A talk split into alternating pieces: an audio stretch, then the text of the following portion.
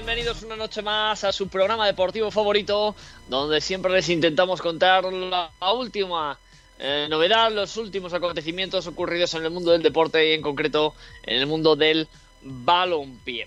Eh, vamos con algunas eh, noticias. Bueno, yo creo que hoy ha sido una jornada rara, una jornada rara. Venimos de el parón por selecciones, equipos que están entrenando, eh, pues bueno, pues poquita, poquita gente. Por ejemplo, hoy el Atlético Madrid solo ha tenido a seis eh, jugadores de la primera plantilla, nada más, solo seis futbolistas de la primera plantilla para poder disputar en eh, un entrenamiento pues bastante atípico y así todos los principales equipos de primera división. Hoy ha sido un día triste porque ha fallecido Juan Sol, un lateral de época, un jugador que estuvo en el Valencia, en el Real Madrid y en la selección española, uno de los mejores defensas de la década de los años 70. Eh, aparte, también eh, se ha retirado Gago, el eh, futbolista que estuvo en el Valencia, en el Real Madrid principalmente, o en Boca Juniors, que lo deja a los 34 años. Pertenecía todavía a Vélez.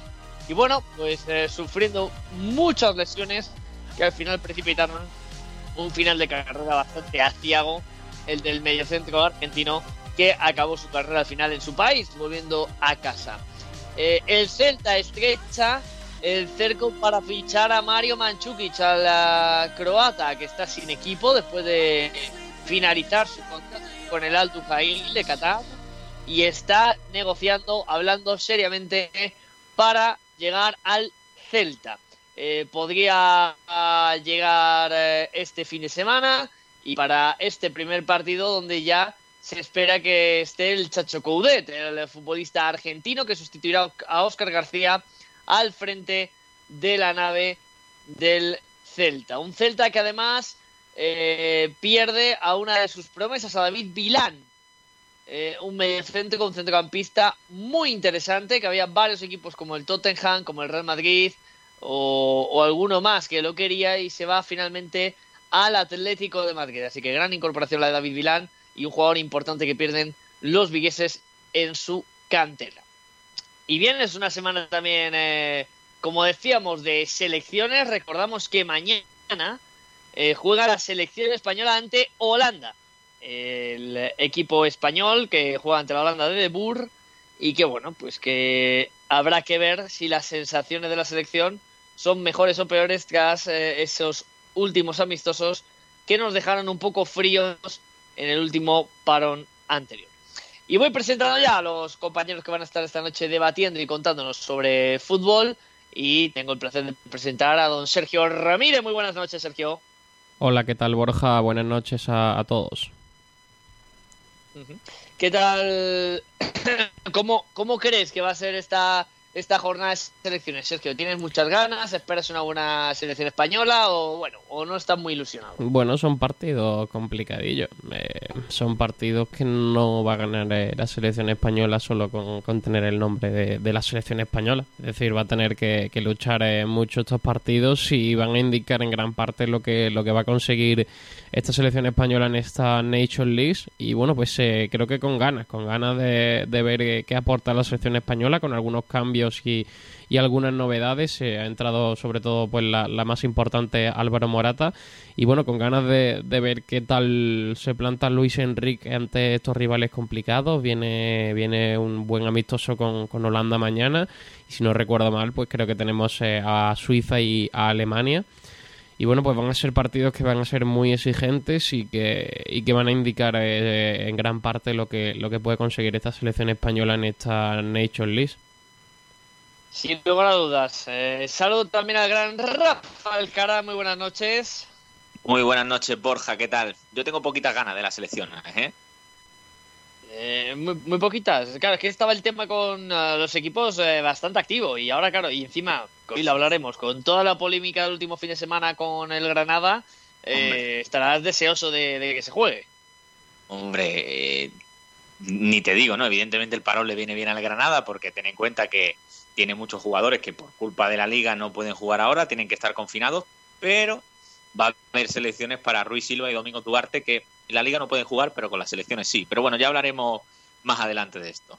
Sí, sí. Ahora hablamos porque esto va a dar eh, para mucho y también precisamente de Granada. Don Jesús Pérez, muy buenas noches. Hola, buenas noches Borja, buenas noches a todo el equipo y bueno, como ha dicho Rafa, ahora hablaremos sobre toda la polémica de este fin de semana del Granada porque porque tiene tela y bueno la selección, a ver el amistoso de mañana contra Holanda, que es un equipazo y, y después contra Suiza y Alemania, que yo sinceramente esta selección a mí sí me ilusiona porque hay gente joven y bueno, esperemos a ver lo que hace. Bueno, pues eh, vamos a ver y ahora vamos a comentar porque tengo muchas ganas de, escucharos sobre, sobre estos temas y también tengo el gran Antonio Salcedo. Muy buenas noches, Antonio. Hola, Borja. Buenas noches, buenas noches, compañeros. Bueno, también te da pues, bajón la, a mí las elecciones eh, cuando está jugando un mundial, un europeo, pero el trofeo este que ni sé ni cómo se llama, el trofeo de la galleta este que juega de vez en cuando, solo me produce eh, miedo de que se lesione gente y esa interrupción cuando los equipos están jugando medianamente bien. A mí, desde el punto de vista del Barça, tampoco me, afecta especialmente porque me viene bien que se recupere Coutinho y todas estas cosas, ¿no? Pero desde un punto de vista objetivo y solo hablando de, deporte y de afición personal, mm, no me ilusiona especialmente la selección. Lo veré probablemente, mañana pues me pondré a verlo, pero vamos, si mañana me llama un amigo para tomar una cerveza, ya lo veo en diferido por la noche. Mm, bueno, pues eh, yo creo que estamos todos un poco en esa línea. Me queda por presentar al gran Salvita García. Buenas noches, Salva. Buenas noches, ¿qué tal? ¿Cómo estás, Borja? Yo muy bien, ¿y tú? Pues yo también muy bien, yo también muy bien. He llegado casi sobre la botella, pero he llegado. He llegado, he llegado. Bueno, pero vamos. Iba persiguiendo el toque de queda, Salvador. ¿eh? Eh, es verdad, es verdad, porque además ha estado al límite, estaba por ahí. Bueno, sí, eh, aquí, aquí en Madrid es hasta las 12, Rafa. Eso es verdad. Pero sí. Ah, cuidado. Vale, vale. Aquí en Andalucía estamos hasta las 10, pero bueno. Ya, ya, por eso. Digo, aquí un poquito más de margen, pero, pero sí. Mejor, cuanto antes esté en casa, mejor. Que además, por las calles, así un, un, pequeño, una pequeña aportación, Borja, por las calles se nota un montón cuando andas a las 6 de la tarde cuando andas a las nueve y media de la noche. Que, o sea, en invierno esto también se nota, que la gente le gusta más estar ya en casa a esa hora, pero se nota todavía más con el COVID, ¿eh? A las nueve y media ya no había nadie por la calle. Digo, madre mía. Sí, no, eh, aquí, aquí en Madrid de momento hasta las 12, de momento. De momento. Eh, mm, mira, eh, me está precisamente Ainhoa, está, va a estar esta noche también con nosotros. Y, bueno, pues nos contará también muchísimas, muchísimas cosas del, baloncesto que han pasado y muchas. Eh, estamos todos un poco de acuerdo con el tema de selecciones, que nos da un poco de bajón. Pero yo creo que antes de centrarnos en la selección española, porque mañana juega con Holanda y, bueno, pues tenemos que comentar un poquito convocatoria, qué esperamos. Yo creo que este fin de semana, que, que ayer estuvimos repasando la jornada, ha habido un hecho que ha sido bastante lamentable, que ha sido el que se jugase ese partido entre el Granada y la Real Sociedad en la situación que estaba el Granada. Eh, bueno, Rafa, pon un poco en situación a la gente para que pueda entender el personal lo que le ha pasado al Granada, que además le ha afectado también en cierta manera al filial. Sí, le ha afectado al filial, que eh, también tiene ahí una denuncia pendiente por posible alineación indebida.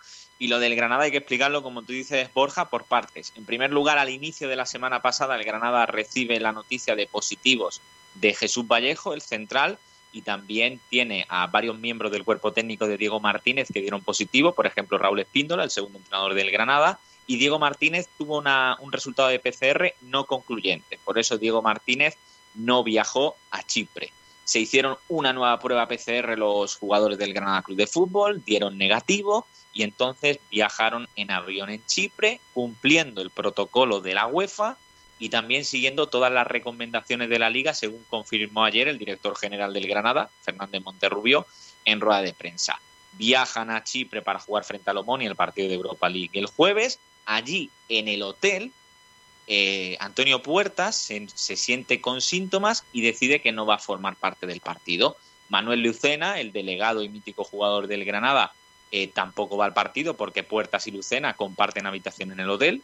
Por tanto, eh, se quedan los dos en el hotel esperando una nueva PCR. Antonio Puertas da positivo en COVID-19 y por tanto Puertas y Lucena tendrán que marcharse de Chipre en un avión privado después de que el Granada ya estuviese eh, en tierras nazaríes tras ganar 0-2 en Omonia.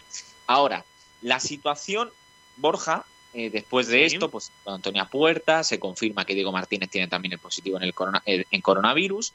La situación está en que la liga considera que en el Granada hay un brote, un brote de coronavirus. Y entonces, en las 72 horas previas a que se declare la existencia de este brote de coronavirus, todos esos jugadores que han compartido, eh, pues al, fin y a cuentas, pues estaban en un mismo lugar, en un hotel, en el terreno de juego, en el vestuario del campo de Lomonia, según el protocolo de, de la liga, no pueden jugar y tienen que quedarse confinados y solo pueden jugar si su PCR es negativa y si su prueba de anticuerpos dan los anticuerpos suficientes como para poder jugar el partido. Bueno, resulta que entre los que han pasado el coronavirus en Granada del primer equipo están Neguen, Luis Suárez, Etequi, Soldado, Machís, Molina, Kennedy y Yangel Herrera. De estos ocho jugadores, Yangel Herrera no, eh, no puede viajar a, San Sebastián porque la prueba de anticuerpos eh, no le da los anticuerpos suficientes como para poder jugar. El resto viajan, Borja. Vale. Viajan siete del primer equipo. Estando soldado recién convaleciente de COVID, que había salido del coronavirus, había estado en su casa y había entrenado solo en solitario durante 15 días. No había estado con el, con el resto del equipo e incluso el Granada confirma que Soldado eh, no estaba a nivel físico como para competir en Anoeta. Molina y Kennedy acaban con serias molestias el partido de Omonia. Aún así juegan. Y entonces, si tú inicias un partido con esta normativa nueva del coronavirus con siete jugadores de la primera plantilla, tienes que acabar el partido con siete jugadores de la primera plantilla. Pues bien, el Granada, Kennedy y Soldado sobre todo, no estaban en situación para jugar los 90 minutos. Diego Martínez desde la distancia, porque el pescado, el entrenador de portero, fue el que estuvo entrenando al Granada en, en Anoeta, pues deciden quitar a Soldado y a Kennedy en el, en el descanso. Y en la segunda parte, desde el minuto 45, desde el minuto 1 del segundo tiempo, el Granada ya había cometido alineación indebida, porque tenía solo a cinco jugadores del primer equipo. Total, que el Granada, jugando con juveniles, con un partidazo de Ángel Jiménez en la portería bestial, ¿eh? que paró incluso en penalti, jugando con la gran parte de los jugadores del filial y tan solo con siete jugadores del primer equipo, donde realmente aptos había cuatro, Neguen, Luis Suárez, Machís y Etequi, jugó el partido. Lo perdió 2-0, pero que si hubiese ganado, lo habría perdido también, porque cometió alineación indebida. Y yo creo que esto de la alineación indebida es precisamente lo que justifica que la actuación de la liga con el Granada ha sido lamentable. Porque la liga sí actuó bien, Borja, no sé si os acordaréis también el resto, con el Alcorcón, donde hubo un brote y se decidieron suspender los partidos del Alcorcón. No entiendo de verdad cómo se ha jugado el partido o cómo se jugó el partido el domingo entre la Real Sociedad y el Granada, ¿no? No, y además eh, es eso, porque hay un precedente. Y, ayer decíamos en el programa, y hoy planteo aquí la pregunta para que empecemos a debatirlo, esto, y ya sé la respuesta, ¿eh? pero, pero bueno, pero quiero que la desarrollemos. ¿Esto hubiera pasado si le pasa al Real Madrid al Barcelona, por ejemplo? ¿Alguien tiene alguna duda? En plan, esto no pasa. Se abraza el partido y las veces caga. Por supuesto. Ni en broma, vamos, que... Pero, pero entonces, ¿por qué el resto de clubes callan? Sergio, porque, porque los del resto de clubes miran por sus intereses, como, como es normal. Eh, a ellos no les interesa el problema porque no es su problema, el problema es del Granada. Entonces, eh, los clubes no van a decir nada, van a dejar en manos de la liga que, haga, que haga lo que quiera hasta que les toque, les toque a ellos ese, ese problema. Entonces a, Barcelona y a Real Madrid se va a suspender el partido sí o sí, porque es que si no la liga va a quedar muy mal. Pero como es Granada, pues lo que pasa, eh, la liga solo le interesan los equipos grandes. Ojo que yo no creo solo en los equipos grandes, que sí que viene cierto, que yo ya también creo que es los equipos de Madrid. ¿eh? También puede ser. Sí, sí, porque mira, el, Alcorcón es el caso, el Fuenlabrada es el caso. Cuando hay equipos de Madrid de por medio, yo creo que se mira todavía más desde la liga, porque para empezar, el centralista, por así decirlo, está aquí, ¿no? La sede de la liga está en Madrid y además hay que tener en cuenta que como también ha sido una de las ciudades que más ha afectado, probablemente también por eso lo vigilan más, pero eh, es cierto lo que dice Sergio, que los clubes miran por sí mismos y no miran por a lo mejor lo que le está pasando a Granada, pero yo lo llevo diciendo toda esta semana pasada, Borja, hoy por ti, mañana por mí. Es decir, lo que hoy le ha ocurrido a Granada, mañana le va a ocurrir a la Real Sociedad y pasado le va a ocurrir a Leibar y al otro le va a ocurrir a Osasuna, porque es que estamos en, en un periodo de pandemia donde vamos a vivir situaciones como esta pues esperemos que no sea semanalmente, pero muy probablemente y desgraciadamente sea así. Eh, Jesús, ¿qué querías comentar? Mm, bueno, Borja, yo lo sinceramente pienso que un partido de primera división no, no se puede disputar en esas condiciones y además que el comité de competición mm, comunicó al Granada que el partido se disputaba esa misma mañana. Es decir, Granada fue directamente del avión al estadio y, y con siete futbolistas de la primera plantilla demasiado hicieron, pero que es una vergüenza que un partido de primera se dispute en esas condiciones. Pero es que, por ejemplo, Jesús y Manuel Alguacil, en la rueda de prensa post partido, dijo: No, estas son las normas para todos, son normas que hemos concretado entre todos. Y yo digo: Perfecto. Efectivamente, las normas del protocolo de la Liga del COVID dicen que con siete jugadores del primer equipo se puede jugar un partido. Que si vas con menos de siete jugadores del primer equipo, puedes acabar jugando con cinco. Es decir, si tú empiezas con seis, puedes acabar con cinco. Pero si vas con siete, no puedes acabar con cinco. Tienes que acabar con siete. Algo que yo sinceramente no entiendo. Y ahora, evidentemente las normas son las que son. Y por motivos de salud, si se tiene que quedar 20, 30, 40 personas de el Granada en Granada por motivos de salud, que se queden pero no se puede jugar el partido porque el, Granada tenía a siete futbolistas que podían viajar, no que estuvieran disponibles para jugar, que Soldado acababa de salir del COVID. Es que Soldado da negativo su segunda prueba PCR a menos de 24 horas del partido. Es que es un sinsentido absoluto, pero que para mayor sinsentido es que ahora hay selecciones y Ruiz Silva, Domingos Duarte y Ángel Herrera, que no pueden jugar la liga, pueden jugar con su selección.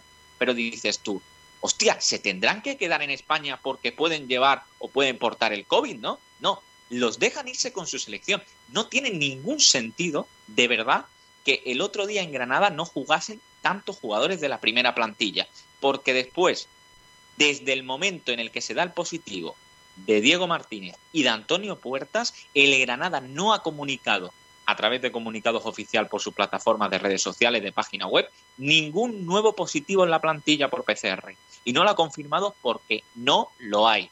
Sinceramente me parece vergonzoso que se jugase el otro día en Anoeta. Y lo peor de todo, yo creo que estamos todos de acuerdo, es el precedente, porque yo espero y deseo como aficionado al fútbol que el partido que vimos en Anoeta el otro día, el domingo, sea el único partido que haya así, porque esto desvirtúa la competición, tela y porque yo creo que el Granada no va a luchar por descender.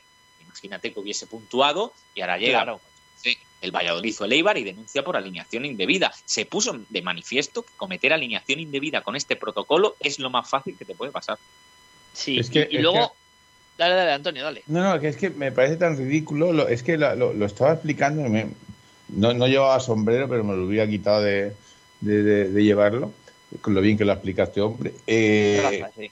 Rafa, pues o sea, si hay siete, tienen que jugar los siete y aguantarse. Y si hay seis, puede cambiarlos. O sea, es como si lo hubiera hecho una persona con las capacidades mentales disminuidas, porque no quiero decir ninguna frase que pueda ofender a nadie, pero eh, realmente es que, es que no saben por dónde van. Es, es una colección de estupideces una detrás de otra.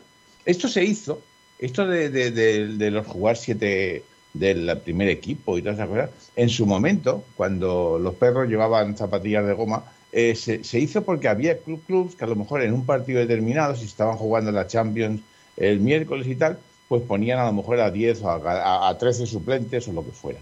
Pero vamos, estamos en un COVID.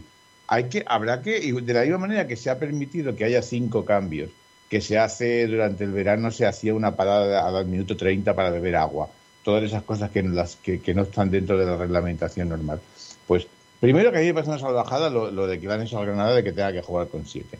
Pero es que ya que si lo haces jugar con siete, por lo menos permítele que juegue con siete, con seis, con cinco o con los que le dé la gana. No puedes forzar a un jugador que está medio lesionado a aguantar 90 minutos. Que esto no es como un partido de aquí en el fútbol sala enfrente de mi casa. Que es que un futbolista estar medio lesionado o estar agotado o salir de una lesión o de un COVID y que no tiene fuerza, es que eso lo, puede reventar. Es que no sabe, es que no han jugado fútbol nunca, es que no han jugado ni en el colegio estos, estos tíos que dirigen. Pero lo peor, Antonio, que y, al final estamos hablando de un producto, porque la liga al final es un producto, es un negocio, es que tú mismo estás devaluando tu producto. Efectivamente, o sea, salta el terreno de juego. Imagínate que el Atlético de Madrid-Barça que se va a jugar dentro de 10 días, uno de los dos, me da igual, el que tú quieras, está con siete jugadores de la primera plantilla y los demás con un brote. O sea, ¿de qué nos sirve que el Atlético de Madrid pierda 6 mm, a 1 con el Barça en, su, en, el Camp Nou? O que el Atlético de Madrid gane 0-4 a un Barça jugando con el portero del chico del filial. Exacto, con tres del filial, uno del Barça B, uno del Girona que lo han dejado, y con cuatro, y, con Julio, con este, con, con Pedri jugando de defensa central porque no tiene a nadie, o sea, es que es que es un cachondeo con cinco delanteros porque el, Granada salió con todos los delanteros que tenía porque si no recuerdo mal Luis Suárez estaba soldado estaba no me acuerdo la de cabeza pero estaba con Jorge Molina, exacto con Jorge Molina también o sea todos arriba como si fuera eh, yo qué sé el fútbol de, de 1930 con todos los delanteros a la vez. Es que es ridículo absolutamente todo pero es que es todo tan ridículo. Estamos, en manos de estamos en manos de, de inútiles el problema es que si este partido le toca al Barça o le toca al Madrid, imagínate el Madrid o el Barcelona, equipo que sea, viaja a un partido de Champions, por ejemplo, a jugar contra el Shakhtar, que tiene que ir el Madrid todavía a jugar, viaja y se produce un brote en la plantilla, el Madrid no juega con cinco tíos del Castilla a un partido de liga ni de broma, ni de broma. Y aparte, te digo una cosa, porque esto ya no es que sea culpa del Madrid, ¿eh? esto yo creo que ya es que tenemos un protocolo diferente para la Liga y un protocolo diferente para la UEFA que a mí sinceramente me vuelve loco. Es decir, en la UEFA si tu PCR negativa puedes jugar, pero es que el Madrid dan durante la semana positivo Casemiro y Hazard, que son dos jugadores de la primera plantilla que comparten vestuario y que comparten terreno de juego con todos los futbolistas de la plantilla. Y el Madrid va a Valencia con la primera plantilla y no pasa nada, porque había PCR negativas. No, pero, pero ese, ese es el problema, ¿no? Que, lo que hablábamos del producto. Al final tú devalúas tu producto. Eh, ¿Por qué tus requisitos son diferentes a los de UEFA? ¿Por qué si es el Granada sí haces eh, jugar el partido?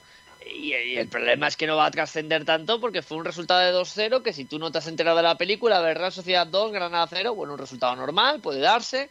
En la Real en casa, un 2-0.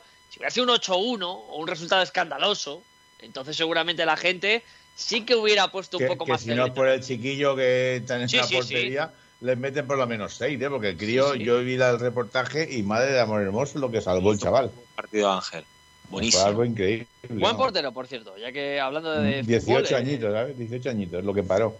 Buena Aparte del penalti, los, los que paró dos, dos mano a mano, un tiro junto al palo izquierdo, o sea, tres o cuatro jugadas buenísimas. Sí, que un gol es de penalti de Oyarzábal, que a mí me parece de los mm. mejores lanzadores de penalti ahora mismo en la liga, porque es que no sabes por dónde te va a tirar. Para un penalti además en su debut. Y el tío, que a mí eso me gusta mucho de los porteros, y Borja lo habrá notado porque ha sido entrenador. Es decir, un portero que hable. Y es un tío que estaba mandón, ¿eh? Desde el minuto uno mandón, hablando, diciendo, ponte aquí, vamos chavales, que se puede. Un portero de los que me gusta. Con carácter. ¿Eh? Eso demuestra carácter de, un chaval, un chaval que, coge y, debutas en primera con, esa edad y en un estadio como Anoeta, ante un rival que está co-líder.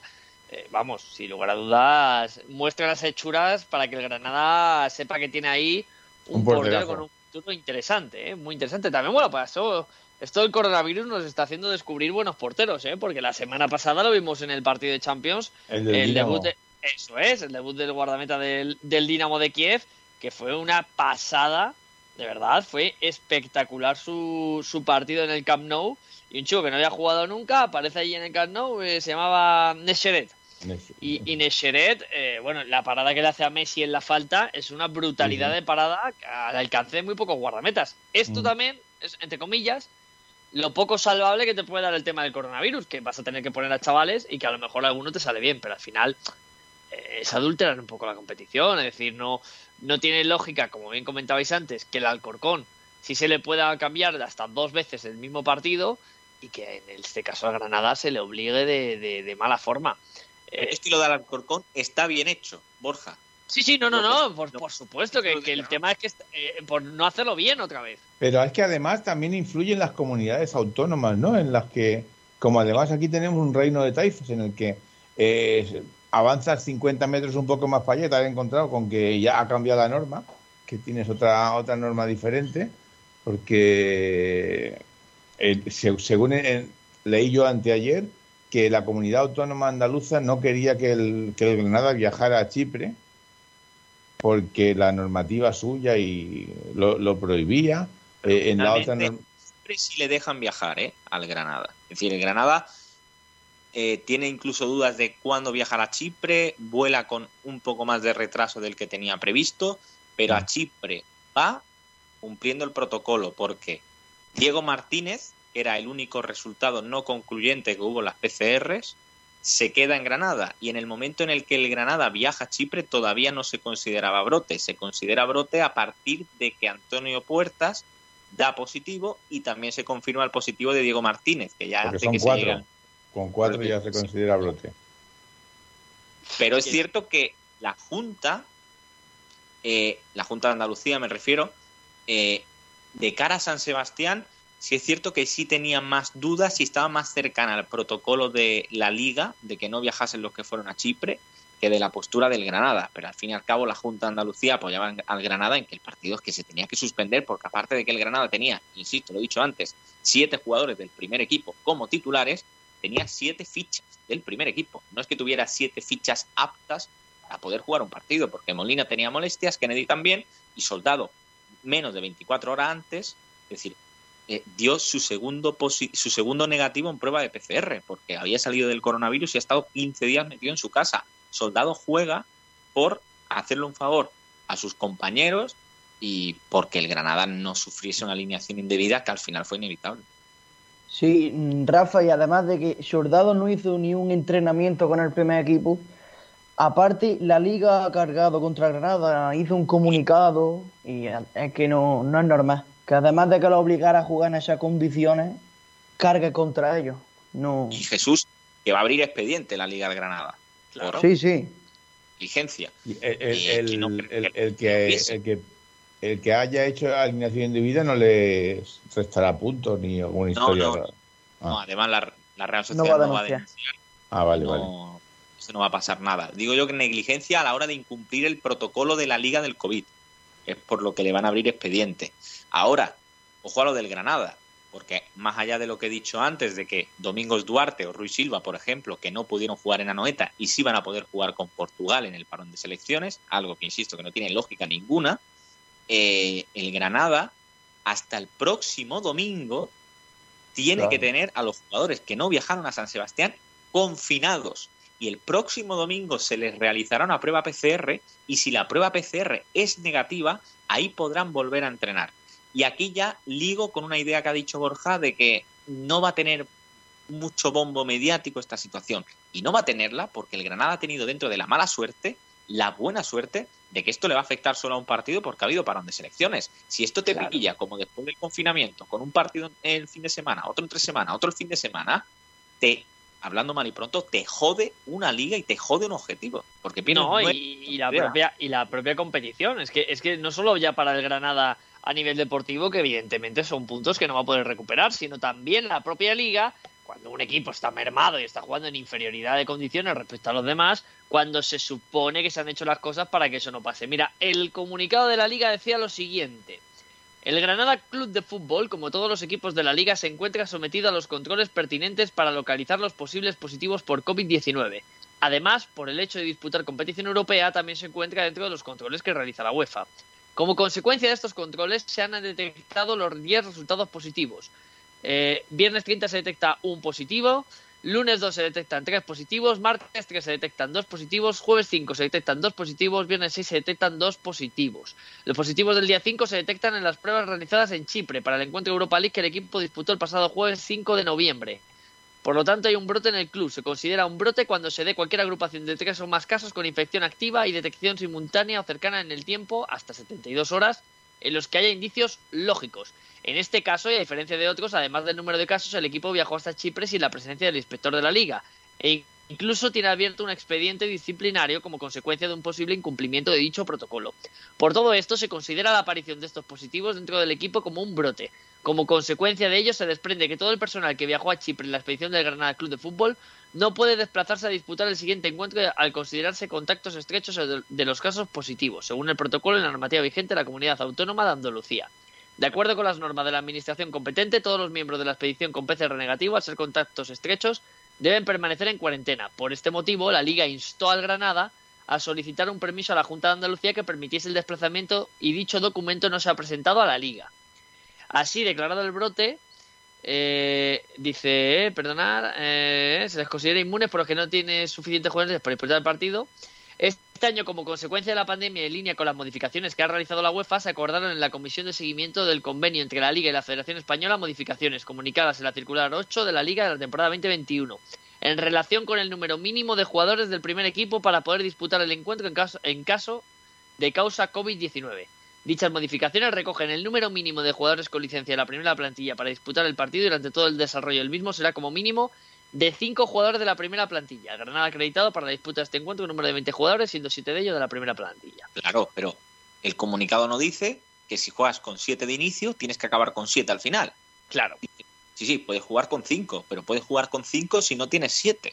Y el problema de aquí es que tú puedes decir, hostia, el Granada, vale, tiene siete fichas disponibles y es cierto que Kennedy y Jorge Molina tenían molestias eh, musculares, no eran eh, lesiones relacionadas con el virus, ¿no? Pero, joder, soldado, soldado, acababas de salir del coronavirus. No, no, no, es, un disparate. A mí me parece disparate. que, ojo, que yo la liga me parece perfecto, insisto, que si tienes que dejar a veintipico tíos y a veintipico jugadores del Granada en Granada por, por motivos de salud, perfecto. Ahora, el partido no se debía haber disputado. Y el problema, y ya para mí finalizaría con, lo que es mi postura de este tema del, Real Sociedad Granada, es que esto es un peligroso precedente. Eso Yo, va a pasar la jornada 8. Imagínate si pasa, espero que no, en una jornada más avanzada porque recemos los dedos de que haya vacuna. Aquí a Navidades todavía puede haber más de una sorpresa. Y, ¿Y si esto pasa con un equipo que se está jugando la liga? O se está jugando un descenso. Y pasa la jornada 35. Pues lo que pasó el año pasado con el D por Borja. Claro, claro. Tienes otro, otro espectáculo lamentable. Tienes otro espectáculo lamentable que se supone que, que has tenido tiempo suficiente de corregirlo y ahora has corregido ciertas cosas, pero se te han vuelto a ver las carencias. Y lo que dice eh, Alcaraz, lo que dice Rafa, que al final estás abriendo pie a que el primer día que haya cualquier situación medio parecida, imaginemos, le toque a un equipo importante, como la liga no sea tan contundente, Granada va a levantar la mano y va a decir, eh, ¿ahora qué? ¿Ahora esto es eh, trato de favor o qué? Si entonces sí que la liga va a estar, entre comillas, obligada a tener que tomar a lo mejor decisiones que no hubiera tomado en otras circunstancias. No, no sé cómo, no sé cómo lo veis. Pero bueno, vamos a ir cerrando con este tema. Vuestra, vuestra última conclusión, chicos. Salva, por ejemplo. Bueno, yo es que como conclusión también lo comenté en su día, por Twitter lo puse, que para mí era el partido de la vergüenza. Y es que al fin y al cabo es eso, para mí es el partido de la vergüenza. Yo sé que no tiene ningún tipo de culpa la Real Sociedad. Es más, yo sé que los aficionados de la Real Sociedad, por lo que he leído y por lo que me han dicho, ellos mm, entendían de primera mano al Granada y creo que es comprensible. Es más, y Manol mandó también eh, fuerza, por así decirlo, ánimos a Diego y a toda, a toda la afición y jugadores del Granada, por lo cual yo creo que, que la Real Sociedad en todo momento se ha comportado muy bien. Ahora bien es cierto que cuando ya hablamos de juego, eh, oye, también tenían que ellos pensar en sus tres puntos y al fin y al cabo es comprensible. Pero como lo habéis comentado ya durante todo este ratito de charla, sobre todo han hablado más tanto Jesús como Rafa, eh, es lo que ellos han comentado, se desvirtúa la competición y creo y espero que si esto empieza a ocurrir más a menudo, pues se empiecen a aplazar partidos, aunque luego pues mm, tengamos que empezar a jugar más partidos en tres semanas porque a lo mejor se solapa con la Eurocopa o no sé lo que acabaría ocurriendo, pero que miren por la salud de los jugadores si se deja a un lado el dinero, que yo creo que es más importante la salud que, el dinero, porque al fin y al cabo con salud tienes dinero. Claro, Jesús.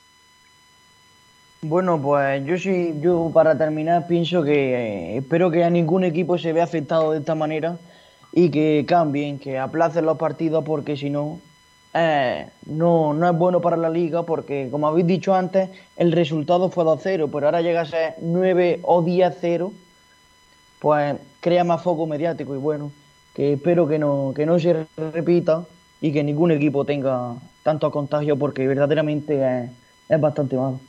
Antonio. Yo tengo mis dudas de que sea bueno lo de que aplacemos mm, con mucha frecuencia partidos, porque tenemos una liga tristemente en la que están ocupados ya hasta los martes por la noche.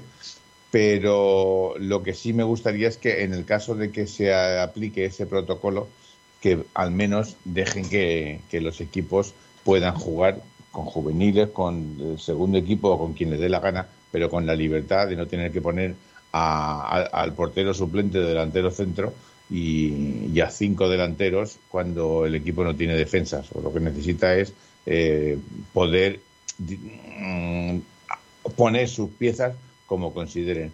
Eh, si hace falta aplazar, pues a lo mejor hay que aplazar un partido. Entonces, lo que no podemos hacer es que ni el Granada, ni el Sevilla, ni el Betis, cuando llegue la jornada 28, lleven seis partidos atrasados, porque la liga y puede pasar que un equipo enganche un, un, brote gordo y tenga que aplazar tres o cuatro partidos. Eso no hay quien lo supere después. Tendría que jugar lunes, miércoles y viernes y eso es muy difícil.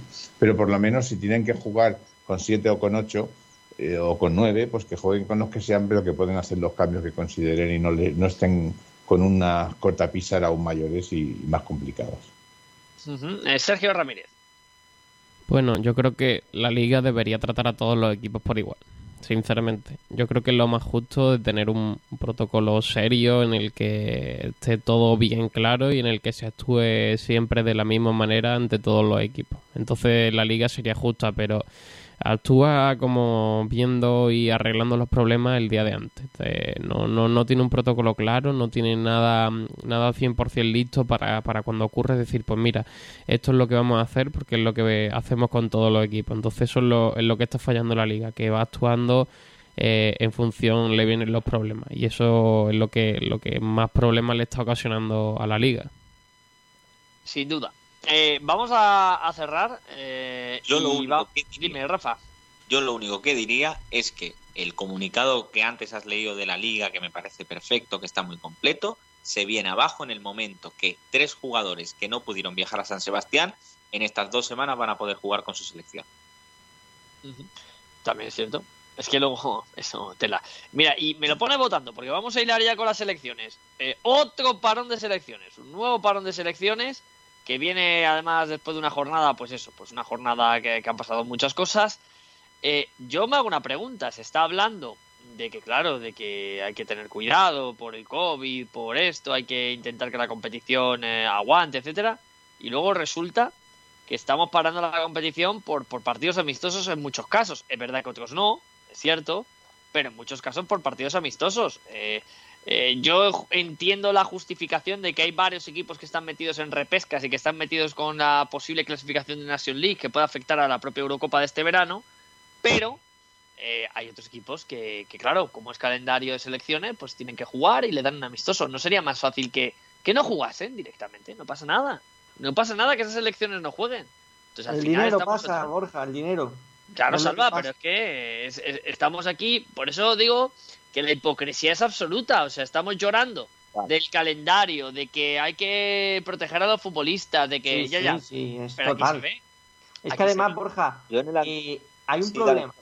Hay un problema y es que en la liga eh, los jugadores, ya sea Atlético de Madrid, Real Madrid, Granada que estamos comentando, Real Sociedad, el equipo que sea, vive en una burbuja, los jugadores acaban el partido, eh, no se duchan ni en los vestuarios, se tienen que duchar en casa, todo eso me parece correctísimo pero lo que no puedes hacer es que si estás haciendo todo este protocolo, no solo en la Liga Española, en todas las ligas, en las cinco grandes ligas europeas, no puedes hacer que tras hacer esto metas a 24 tíos en los que probablemente en esa convocatoria en España hay 10 clubes diferentes.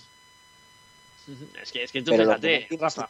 aparte, lo que no tiene sentido es que se puso la Nations League para que no hubiese amistosos. Y ahora, le metes a un parón de selecciones que ya tiene pocos días de por sí. Exactamente. Efectivamente. Claro. Es decir, en siete días juegan tres partidos y que realmente eso en la convocatoria no se nota tanto, porque pasas de una convocatoria de 23 con tres porteros a una convocatoria de 25. Son dos futbolistas más. Es decir, yo eso es lo que no entiendo. E imagínate que mañana juega Holanda contra España y por lo que sea se lesiona, mm, yo qué sé, Ramos. Y ahora no juega contra. Luego pasa lo que pasó en Cádiz contra el Real Madrid. Porque tiene que jugar contra Holanda. Un partido amistoso. Y aparte, la causa económica yo tampoco la veo tan grande. Es decir, causa económica de un partido donde no puede haber público, no, no entiendo nada, la verdad. La tele da cuatro duros porque ya. Claro, eso es, son los cuatro duros de la tele, porque es que no, no, no, va a sacar mucho más. Y el patrocinador a lo mejor que ponga un dinerín por, por jugar el partido, es que, es que tampoco mucho más, ¿eh? No lo sé, yo no lo tengo claro. Dime, dime. Pero yo, yo creo que actualmente con la situación que nos encontramos, los, los amistosos son totalmente evitables. La Nation League, pues bueno, sí, no está mal, pero un amistoso es como ha dicho nuestro compañero, ahora selecciona a Ramos, que es un jugador importante para selección, y, te lo, y, no lo tienes para el partido contra Alemania, que es más importante para determinar la clasificación de grupo. Así que yo creo que son evitables los amistosos. Además, con la situación del virus que nos encontramos. No, y es que, es que encima el tema en Europa se está volviendo a complicar ya no solo en España o Francia, sino que en el resto de Europa otra vez más está todo volviéndose a, poner en una situación de riesgo y resulta que estamos pues pues esto promoviendo este tipo de amistosos que, que no van a dar prácticamente nada. Y luego ya no, no solo eso sino oye nos da un poco de bajón ¿no? que, estaba la liga llevamos una jornada además muy goleadora que ha sido muy divertida que ha habido grandes partidos y otra vez casi a mí sí. digo otra vez otro parón si es que hemos tenido uno hace tres días no nos da un poco de bajón esto cada tres o cuatro partidos hay parón y hombre Está bien la selección, pero corta, la, liga corta la progresión de los clubes. A mí me da un bajón terrible, de verdad. Claro, es que si, fuese un campeonato, como ha dicho antes Alcedo, es un europeo, es un mundial, pues lo vives con, con, gozo, ¿no? De decir, joder, qué gran competición, pero al final estos partidos eh, te dejan un poco, un poco fríos. Inventaron la, la Nation League, que a mí me parece un buen invento, ¿eh? Porque antes de ver una España frente a Islas Seychelles, eh, que, que era eran aquellos partidos infumables que veíamos contra selecciones de medio pelo para pasar el tirón y tal, bueno, pues por lo menos ahora ves un partido contra Holanda o contra Alemania o, y al final la competitividad es mayor y por lo menos es verdad que es más divertido, pero o sea, a mí me deja frío, no sé vosotros, yo yo a mí que se haya parado hace un mes y otra vez volver a parar, otra cosa es como ha pasado otras veces, que paras en septiembre pero ya no tienes un parón hasta febrero, pues bueno, pues vale, pues qué le vamos a hacer, pero es que tenemos parón cada, con lo que dice Jesús, cada cinco jornadas. Sí, ahora el siguiente parón después de este es en marzo. Sí, es cierto que ahí va a haber bastante liga de, corrido. Llega la Copa del Rey también más adelante. Y ten en cuenta que va a haber fútbol en Navidad, así que por esa parte se compensa. Yo en cuanto al parón de selecciones suscribo totalmente la opinión de, de Borja, en el sentido de que la Nations League yo creo que sí hace más atractivo el parón de selecciones y aparte lo hace más competitivo, más allá de atractivo, lo hace más competitivo porque, por ejemplo, también las selecciones de medio pelo juegan contra las selecciones de medio pelo. Correcto. que juega Gibraltar, juega contra San Marino y juegan este tipo de partidos, ¿no? Y España, en lo que ya se refiere a la convocatoria y tal, pues yo sinceramente tengo ganas de ver si España va a poder pasar del grupo, porque me dejó muy frío. Me acuerdo de ese programa post partido que hicimos después de perder en, en Ucrania, y veremos si España logra quedar primera y logra ganar eh, la Nations League, ¿no? Porque si queda primera iría a esa Final Four. Lo que tengo claro que lo que sí quiero ver de España, Borja, a ver cómo se adapta, es a Marco Llorente, ¿eh? que sí me gustaría verlo. Tengo, tengo yo curiosidad. Eh, ahora, ahora entregamos un poquito lo que son los, los jugadores. ¿Alguien más quiere puntualizar algo sobre este parón de selecciones? ¿Nadie? Bueno, pues vamos con la... Yo, yo, eh, he escuchado que Borja, que perdón, que Rafa se, se, siente un poco molesto por este parón. Yo solo digo que, que a veces, hombre, está claro que en el ámbito tu equipo quieres esa continuidad, pero a veces también gusta un poquito descansar y decir, este fin de semana no hay fútbol, este fin de semana pues descansamos un poquito. Y eso también está, no, está yo Era molesto porque eh, eh, con la selección se puede jugar, pero el protocolo de la liga pone que la liga no, pero la selección sí, ¿no? Era por eso, no porque tenga que jugar a las selecciones. Pero eh, vamos a centrarnos en, un poquito en lo, deportivo. Eh, decía, apuntaba Rafa Marcos Llorente. Eh, os ha sorprendido lo de Asensio? A mí sí. Vamos, ahora hablamos de Llorente y alguna novedad, pero, pero yo lo más reciente es que desgraciadamente la lesión de Ansu Fati, que es cuatro meses, cuatro meses al cedo de Ansu Fati. Esto, esto, esto ¿cómo se, cómo se vive en Can Barça esto? Bueno, con preocupación porque estaba chaval jugando muy, muy bien, pero con cierta normalidad, porque eh, lo otro, em, yo pues, personalmente me alegro de que no se hayan precipitado y le hayan quitado el menisco y hayan hecho el hoy y hambre para mañana. Creo que van a hacerlo bien y con calma. Eh, está el parón de Navidad, está este parón. Eh, son como 10 jornadas las que se pierde el chaval y toda la fase previa de la, de la clasificación para la Champions, pero como el equipo está prácticamente clasificado en Champions y en Liga, pues yo creo que el tercer puesto lo podemos mantener incluso sin él, pues tampoco es tan grave. el tercer puesto. Eh, de todas maneras, de todas maneras, eh, llega Luis Enrique, que bueno, a mí me sorprende, por ejemplo, que no convocas a un hombrecillo como Portu, que está a un nivel excelso, o, algún, o a Yao Aspas, ¿no? Que, es de lo poco potable del Celta, y, y convoca a un Marco Asensio que no sé a vosotros, pero a mí me deja frío absolutamente. Es decir, es un grandísimo jugador con unas grandísimas condiciones, pero que está en un estado de forma muy alejado del mejor Marcos Asensio. ¿Habéis entendido? Muy, muy, mejorable, sí, muy mejorable. Claro. ¿Lo, habéis entendido esta, esta convocatoria o no? Yo, yo no. Yo no. Yo, tampoco. Aunque Pedro Blanco lo pedía, yo tampoco lo entiendo. Eh, Pedro Blanco, yo, me acuerdo, Borja, que, que lo hablamos aquí, lo, lo hablábamos, me acuerdo que con Salcedo. Sí, sí, dale salva, dale salva. No, digo que lo hablábamos con Salcedo, lo hablábamos un día, estaba también Guille Casquero, estaba Rafa, y decíamos que, claro, jugadores cuando hacen una temporada media como Asensio, jugadores del Real Madrid, del Barcelona, que ya conocían la selección, sí que tenían que ir. Ahora bien, ¿pensáis vosotros que Asensio está a un nivel notable o un nivel ya suficiente? Es que yo creo que está haciendo un inicio de temporada a excepción de uno o dos partidos que sí que es cierto que, han sido bastante buenos, que se le ha visto un poquito eh, más descaro con el Real Madrid, a excepción de uno o dos partidos, se está moviendo un Marco Asensio eh, muy, muy apagado.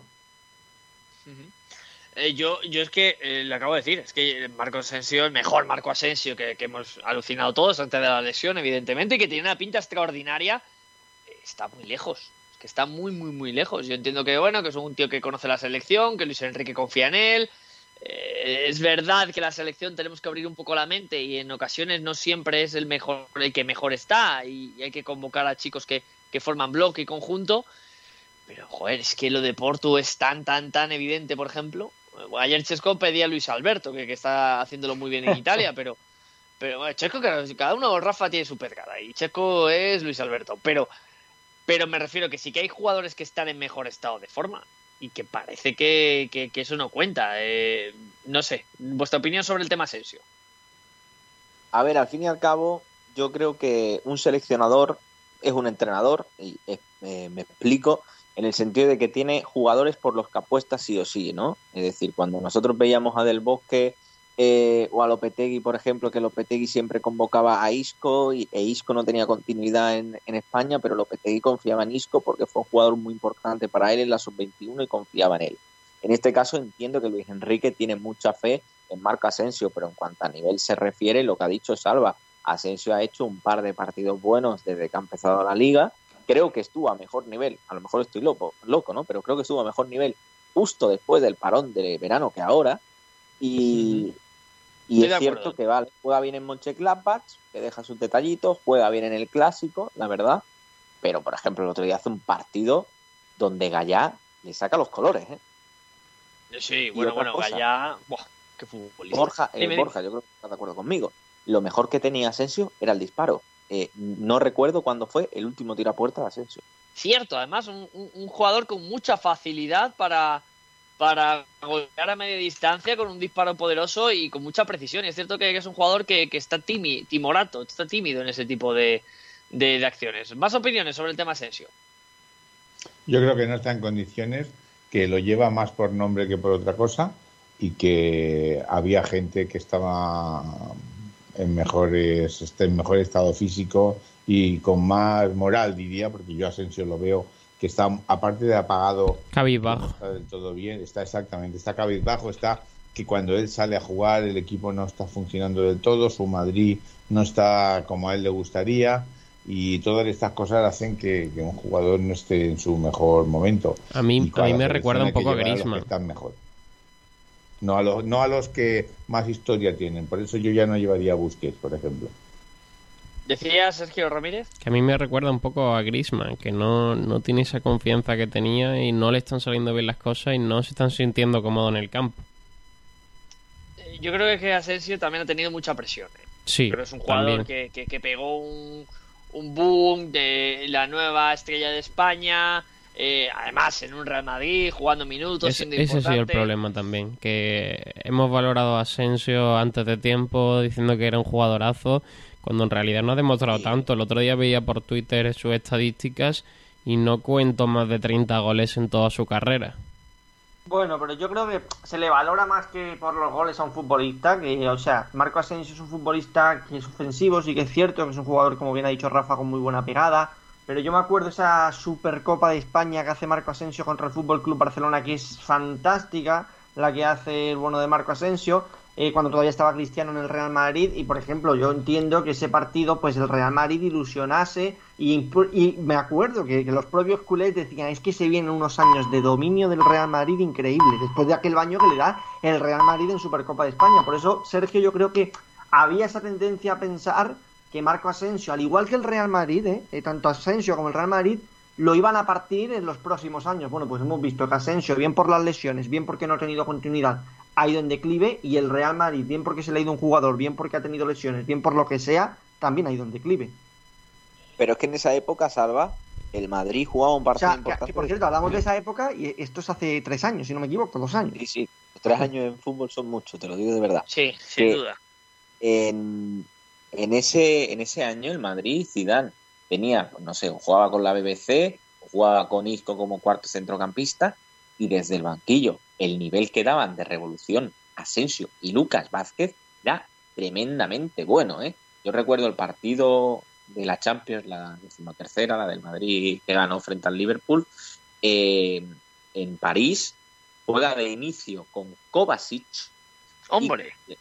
y con Casemiro en el doble pivote y en un 4-4-2 por la izquierda Asensio y por la derecha Lucas y el partido de Asensio es buenísimo y en la ida Asensio te revoluciona. Asensio es un jugador que tiene unas cualidades magníficas, un jugador que a mí me parece que tiene una técnica tremenda, pero que la lesión evidentemente le ha afectado mucho, muchísimo y ahora todavía no tiene la continuidad.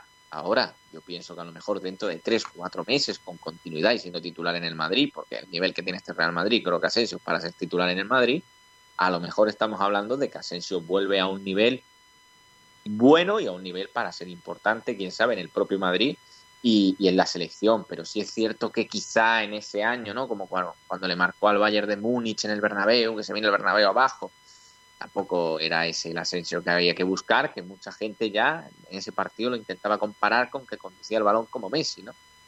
no sé, Hombre, sí, pero sí que es que sí que es cierto que, ¿verdad? que, se exagera. Y, somos un país de exagerar para lo bueno y para lo malo, ¿eh?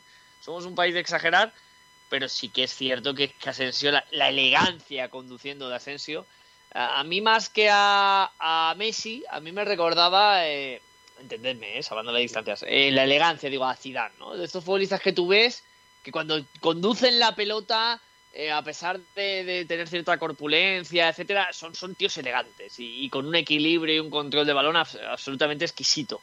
Pero claro, mm, pasas de tener a un jugador en un nivel excelso a tener a un jugador que pasa sin pena ni gloria. Porque esa es la realidad, es que, es que los partidos de Asensio son intrascendentes y no sé quién ha sido el que ha dicho eh, no, es que Sergio, eh, perdón, Pedro siempre se lo quería llevar a la selección. a Pedro Blanco le dejáis y se lleva al tercer portero del Real Madrid a la selección, pero. Se lleva, se lleva hasta la Levín. Claro, entonces eh, la realidad es que Asensio para mí no estaba para la selección. Y cambiando de, ¿Y yo que no me llevaría a ninguno del Barça? Es que Busquets, de verdad, otro. ¿Veis a Busquets que está para ir a la selección ahora mismo? No. ¿A Busquets? Yo el problema, Borja, no, es que no es que no vea Busquets que no está para ir a la selección, es que me pongo a mirar gente de su en su posición, de ese medio centro posicional, y sí, me pueden mencionar a Rodri, me pueden mencionar varios jugadores, pero lo van a hacer. Campaña, por ejemplo, me vale también.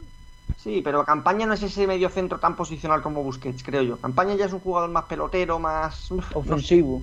Sí. pero, pero a lo mejor es que España se tiene que dejar de pivotes y cinco tan, tan, tan, tan fijados. Claro, claro, vale. Si, si, me, si, me, vas por esa por ese camino, vale, te lo compro. Pero si tú me dices que quieres jugar con un 5, sí o sí, eh, mm, Luis Enrique de cara a la Eurocopa, yo creo que es que, vaya, eh, lo, lo, hicimos también en un parón de selecciones que hicimos un ejercicio de decir cuatro centrales que nos llevaríamos pues decir dos mediocentros defensivos por delante de Busquets es complicado, eh, que además muestren el nivel. Por nombres hay mucho, pero luego que lo demuestren sobre el campo hay menos, ¿eh?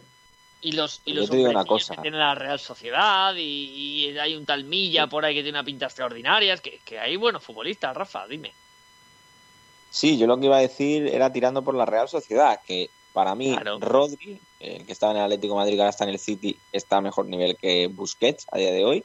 Hace un partido penoso, ¿eh? El otro día. O sea, ya como dato. Sí, el día, el día de Ucrania está lamentable. no, no, no. el otro día me refiero contra, contra, el, Liverpool. Contra el Liverpool. Un partido que me he visto yo repetido. Madre mía. Pero, pero ya, ya el contra Ucrania es uno de los señalados en, en la derrota porque sale y, fue, y fue terrorífico. Pero decía Rafa.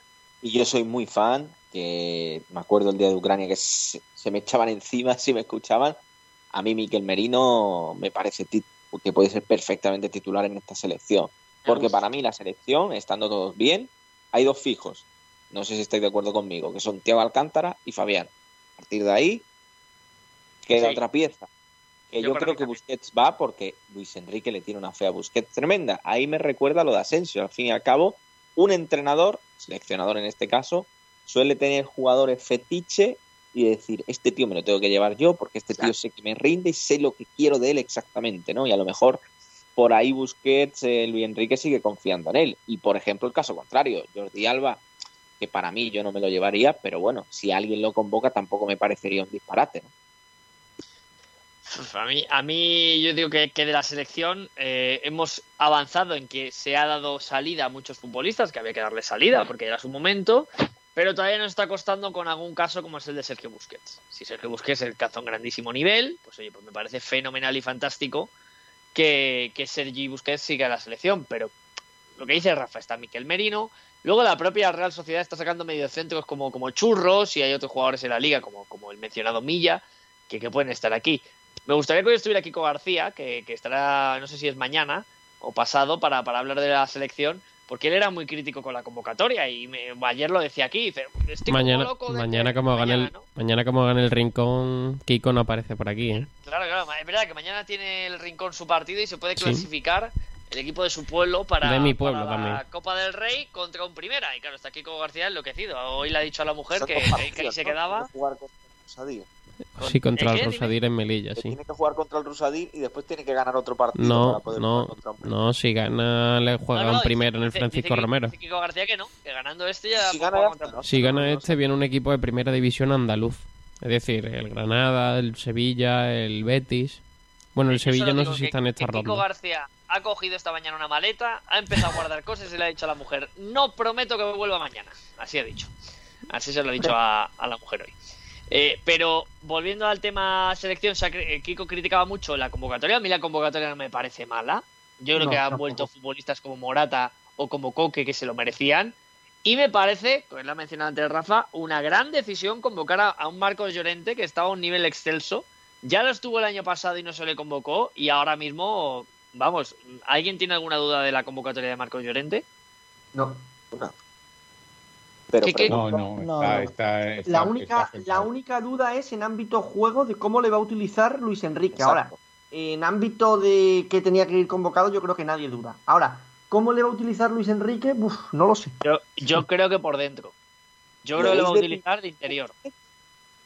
No, no, no. arriba no creo. ¿eh? por delante. Yo creo que va a jugar el pivote y él va a ser uno de los de por delante ah, para, que, para que llegue al área. Yo, yo lo tengo clarísimo un Fede Valverde, ¿no? Eso es, un futbolista, o lo que debería de ser Saúl en un 4-3-3, un jugador que llegue de, segunda línea, que te ofrece disparo a media distancia, encima una potencia, tiene trabajo para ayudarte a los centrocampistas defensivos. Yo creo que le va a poner ahí. Y, ya tenemos que abrir los ojos, porque yo sé que Kiko le duele por el tema del estilo, etcétera, etcétera. Los Adama, Traoré, Llorente y compañía que empiezan a venir son futbolistas que, que, bueno, tienen un buen pie, pero no comparable a los jugones que hemos tenido pero ya es el sorpaso, ¿no? A ese fútbol más físico que se está otra vez volviendo a imponer, un fútbol de mucha potencia, de mucha preparación, de, de mucha regularidad en cuanto al despliegue que, España, y lo hemos visto contra algunos rivales, a veces los partidos se le hacen complicados y solo hay que ver a los españoles en Champions. ¿eh? Tú ves un partido del Sevilla, del Atleti, del Madrid o del Barça y ves uno del Bayern Múnich y del Dortmund del Liverpool y joder, con perdón, parecen que juegan a otro ritmo, parece que juegan a otra cosa. No sé si lo veis igual, que Llorente viene a aportar eso. Eh, pero ya no en un partido de Champions del Bayern o un partido de la, del Champions del Madrid, sino en la forma de jugar en las ligas eh, españolas o en la liga alemana. en España se juega a un ritmo normalmente lento, la verdad.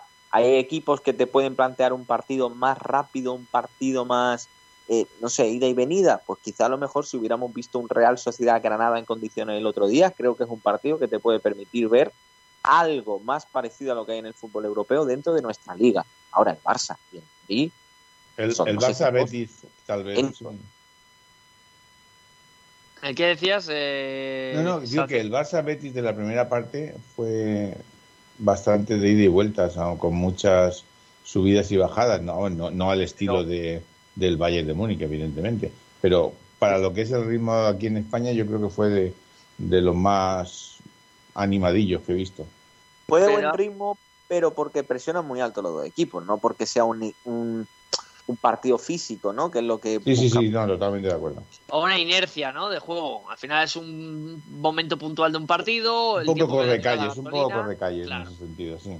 Claro, pero, pero bueno, al final yo creo que la selección es lo que estamos hablando, ¿no? Llorente o Traoré vienen a aportar también ese fútbol que le cuesta a veces tanto a España. El día que no tienes que eh, la capacidad de, un control de juego, etcétera, y tienes que romper con potencia y velocidad, pues ya empiezas a traer futbolistas de ese perfil. Sí, claro. A Coque de titular, ¿eh? Puede ser ¿Cómo?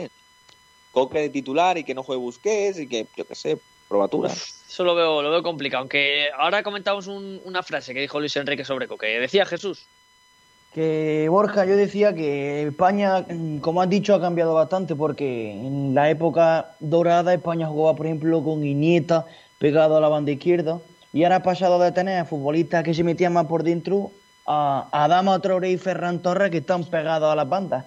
Y es ese cambio que, que está sufriendo el fútbol y sobre todo la selección. A gente más física y que con mucho más desborde porque Adama Traoré físicamente es espectacular. Es que uno contra uno yo creo que es imparable y eso a la selección pues le puede servir de ayuda.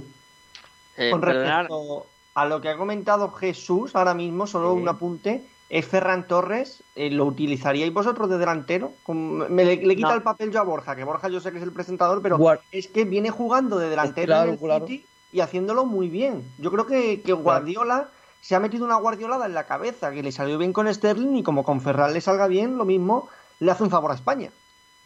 Ah, yo creo que España. Yo, no sé si habéis visto los últimos partidos de Morata, ¿eh? Yo, yo que estaba viendo a Morata, a mí me tiene con la boca abierta. Eh, me recuerda el Morata de los primeros tres meses que llegó al Atleti, que estuvo excelso. Y, y, bueno, luego es verdad que ha tenido picos de forma, pero está con una superioridad. Yo el otro día le vi en el calcho con una superioridad que a mí me sorprendió mucho y haciendo ciertas cosas que aquí no se atrevía. Es verdad que allí tiene la confianza de que es titular indiscutible, pero, pero mm, no creo que España deba de plantearse ahora eh, otras opciones que no sean el propio Álvaro Morata. Yo, la sensación que yo tengo, ¿eh? Pero hombre, sí puede ser una opción, hombre, Ferran está jugando ahí, lo está haciendo bien. Eh, y, mira, yo creo que podemos abrir una veda muy buena y, os eh, compro lo que ha dicho mm, Salva para lanzaros o relanzaros otra pregunta. ¿Quién creéis que va a jugar mañana en el 11 titular de España? Venga, voy a empezar, por ejemplo, con Jesús. Mm, ¿Te digo el 11 completo? El 11 completo, a ver, ¿qué, qué, 11 crees que va a sacar España? Pues a ver, en portería mm, De Gea, aunque quepa, bueno, quepa, yo diría David De Gea. Después de defensa, lateral derecho, yo creo que va a salir Bellerín, que ha sustituido al final a Jesús Nava por lesión, y después Sergio Ramos y Pau Torres. Y lateral izquierdo, Gaya, que vaya partidazo hizo el otro día espectacular contra el Real Madrid. En el medio del campo, pues, yo creo que le va a dar la oportunidad a Marcos Llorente, ya que es un amistoso, y Buque y, y Miquel Merino. Y arriba yo creo que también le va a dar la oportunidad a Morata. Mm, yo diría que Adama en una banda. Y, yo diría también que Marco Asensio en la otra. Y Marco Asensio, vale. Eh, por ejemplo, Antonio Salcedo. Pues yo creo que jugará con, con De Gea en la portería que mantendrá a Sergi Roberto y a, y Gallá en los laterales. Evidentemente Ramos en el centro, supongo que Pau Torres. Y Rodri en medio campo con Canales y Merino, Morata. Y seguramente si así ha repescado Asensio, pero tengo mis dudas. Si se lleva, mm, más bien yo creo que Llorente fijo, no lo sé. Ahí eh, Asensio o Dani Olmo, no lo sé. Tengo mi duda. Rafa Alcaraz. No sé si está Rafa Alcaraz, si me escucha, ahora. Silencio, estaba silencio. Caballo del directo. Eh, alineación, yo creo que va a jugar Kepa. Porque yo también. no es partido de oficial y creo que el oficial se lo da de Gea Luis Enrique siempre. Lateral derecho diría también Bellerín Centrales, yo creo que no va a jugar. Eh, bueno, va a jugar Ramos de titular porque Ramos juega todo, pero hará como el otro día, que Ramos ya quiere jugar partidos para ser el internacional con más partidos en la historia de la selección, pero que le lleve ventaja al resto. Jugará Ramos y yo creo que Íñigo Martínez, fíjate lo que te digo. El lateral izquierdo Gallá. Medio del campo, yo creo que vamos a ver a Marcos Llorente, a Canales y también a, Busquets en el medio del campo. Eh, y ya arriba creo que Asensio va a jugar 100%, primero porque él, lo ha dicho en rueda de prensa, él es español de sangre holandesa, es decir, un partido especial para él, salió en rueda de prensa, Luis Enrique le acaba de llamar, yo creo que le va a dar la titularidad a Asensio, a Damat por el otro costado y arriba Morata. Sala. A mí me deja muchas dudas porque al fin y al cabo es amistoso y el partido fuerte, como hemos comentado, es contra Alemania y contra Suiza. Son los dos partidos que realmente son importantes. Ahora bien, eh, yo coincido con Rafa y contigo que también lo has dicho que, también crees que Kepa va a ser titular. Pues yo creo que también Kepa. Por la izquierda, Reguilón. Por la derecha, creo que Sergi Roberto porque Bellerín, bueno, no sé, ha sido la llamada de última hora, no sé, no me acaba de convencer. Eh, zaga de la defensa, Ramos Pau Torres. Medio del campo. Creo que Busquets va a pensar más en él para Suiza y Alemania. Y vamos a ver a Miquel Merino, Canales Fabián.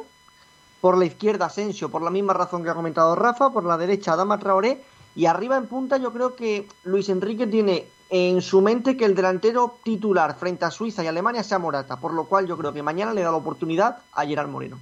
¿Y a Rodri no lo veis? Yo, yo sí lo veo. Yo iba a decir, mira, ya aprovecho yo, falta Sergio. Eh, bueno, Sergio, dale tú y ahora, ahora digo yo la mía. Dale, Sergio. Venga, yo creo que en portería va a jugar Kepa.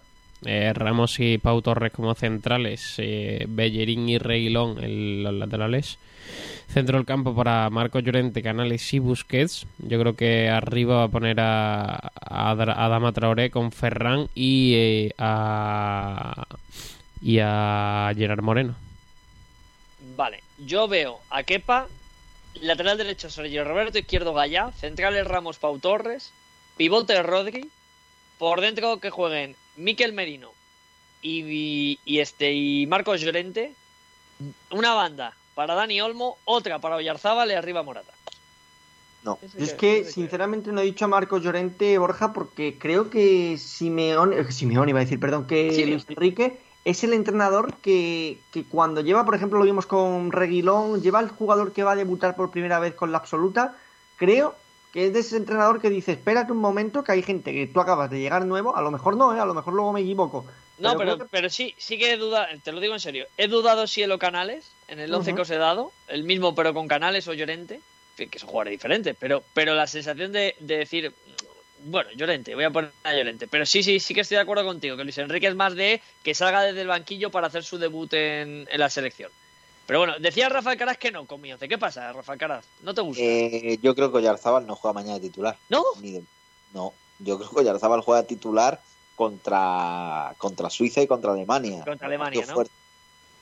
Primero porque está muy bien, está en un gran estado de forma y Cuando fue el otro parón de selecciones, que Oyarzábal, a mí me parece muy bueno, me encanta el jugador, pero que no estaba en su mejor nivel, ya fue titular en partido donde, donde estaba eh, la clasificación de primero de grupo en la Nations League en juego, pues contra Alemania y contra Suiza, le veo de titular. Sí, fíjate lo que te digo, te compro lo de Dani Olmo, fíjate.